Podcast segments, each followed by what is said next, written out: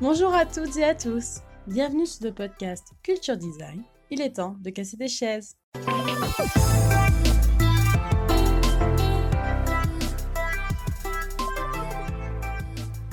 Avant de commencer à parler du sujet du jour, je vais vous partager le commentaire qui m'a beaucoup touché d'une étudiante en design. Amal m'a dit Votre chaîne m'aide énormément. Merci beaucoup. J'adore comment vous expliquez les choses avec beaucoup de simplicité. Merci aussi à toi Amal et bon courage pour la suite de tes études.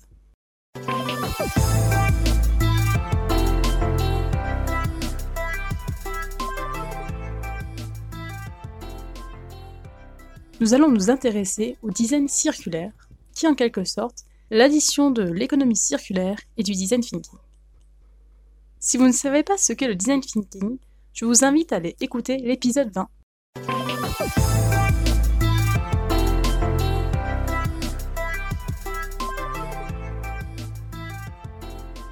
De manière traditionnelle, notre économie fonctionne sur ce schéma. Fabriquer, produire, consommer, jeter. Mais nous remarquons depuis quelque temps, et surtout aujourd'hui, que ce fonctionnement entraîne désormais de gros soucis écologiques, comme la surexploitation des ressources naturelles, le gaspillage, le rejet de matériaux toxiques, etc. Le design d'économie circulaire se rapproche donc de l'éco-conception, du concept d'économie bleue et de la philosophie cradle to cradle, c'est-à-dire la conception d'un produit ayant un impact positif sur l'économie, le bien-être et l'environnement. Le design circulaire, ou circular design, est né d'une volonté de changement et de mettre en place une innovation responsable, voire même de construire une économie réparatrice. Un guide a été mis en place par le World Economic Forum de Davos en janvier 2017. Il se présente sous la forme d'une boîte à outils dans laquelle on peut trouver des entretiens par des experts du design, des fiches de travail, des études de cas. Cet ensemble a été conçu par des leaders d'entreprise, des spécialistes du design et plus de 4000 étudiants. En contribuant à une croissance économique et durable, le design circulaire permet de concevoir des services ou des produits adaptés au principe de l'économie circulaire, c'est-à-dire les rendre réutilisables et ou recyclables. Ainsi, les bases du circular design sont le choix de matériaux pouvant être réutilisés et recyclés sans perte de qualité, l'optimisation de la durée des produits créés, matériaux réparables, conception modulaire, etc. La recherche d'une efficience énergétique lors de la conception de produits.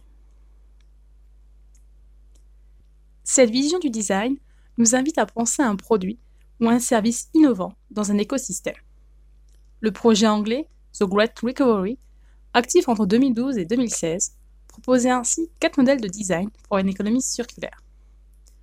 Tout d'abord, un design pour la longévité, ensuite un design pour la location ou le service, en trois, un design pour la réutilisation dans la fabrication, et en quatre, un design pour la récupération de matériaux.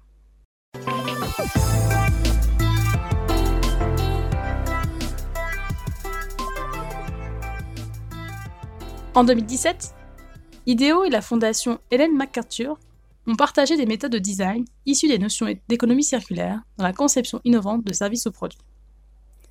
IDEO est une agence tournée vers l'innovation centrée sur l'humain, et la fondation Hélène MacArthur œuvre pour favoriser la transition vers l'économie circulaire. En d'autres termes, le produit ou le service utilisé par une personne pourrait être réutilisé pour créer de nouvelles choses sans que le produit ou le service utilisé ne devienne un déchet. Le but est d'utiliser des matériaux recyclables afin de produire écologiquement et intelligemment.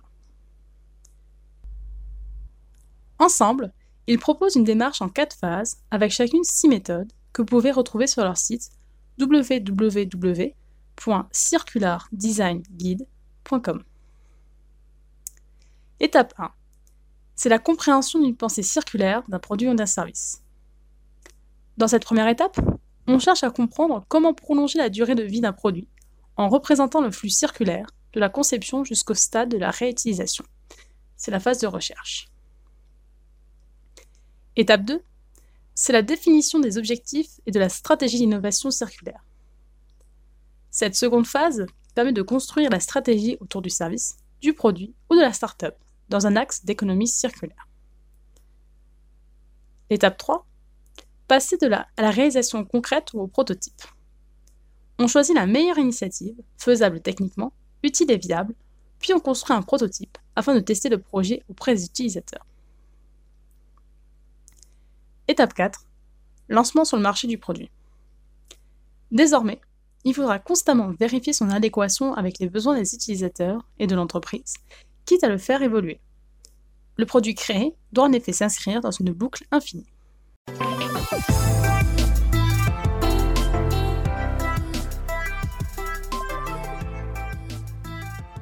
Aujourd'hui, nos organisations, nos systèmes sociaux et nos modèles d'entreprise sont complètement obsolètes. Mais ils sont malheureusement enracinés dans une approche linéaire de la croissance. Créer, utiliser, disposer. Sans prédire l'avenir, leur guide permet de redéfinir le monde qui nous entoure et d'explorer de nouvelles manières de créer, avec du sens et une valeur durable, résiliente en utilisant l'économie circulaire. L'équipe conclut ainsi. Nous espérons que ce guide vous aidera à reformuler votre état d'esprit, à poser les bonnes questions, à entreprendre des projets et à commencer à explorer des possibilités extraordinaires. En d'autres termes, le design d'économie circulaire pose cette question. Si vous pouviez tout refaire, que ferez-vous différemment? Vous retrouverez toutes les sources concernant le podcast sur mon site internet massomarion.wixit.com slash website dans la rubrique blog puis podcast. Vous pouvez vous abonner à ce podcast sur de nombreuses plateformes telles que Deezer, Spotify, iTunes Podcast, YouTube ou encore Podcast Addict. N'hésitez pas à le partager avec votre entourage, à faire un don sur ma cagnotte Tipeee ou à me laisser votre avis. Je me ferai un plaisir de le lire lors d'un prochain épisode. À la semaine prochaine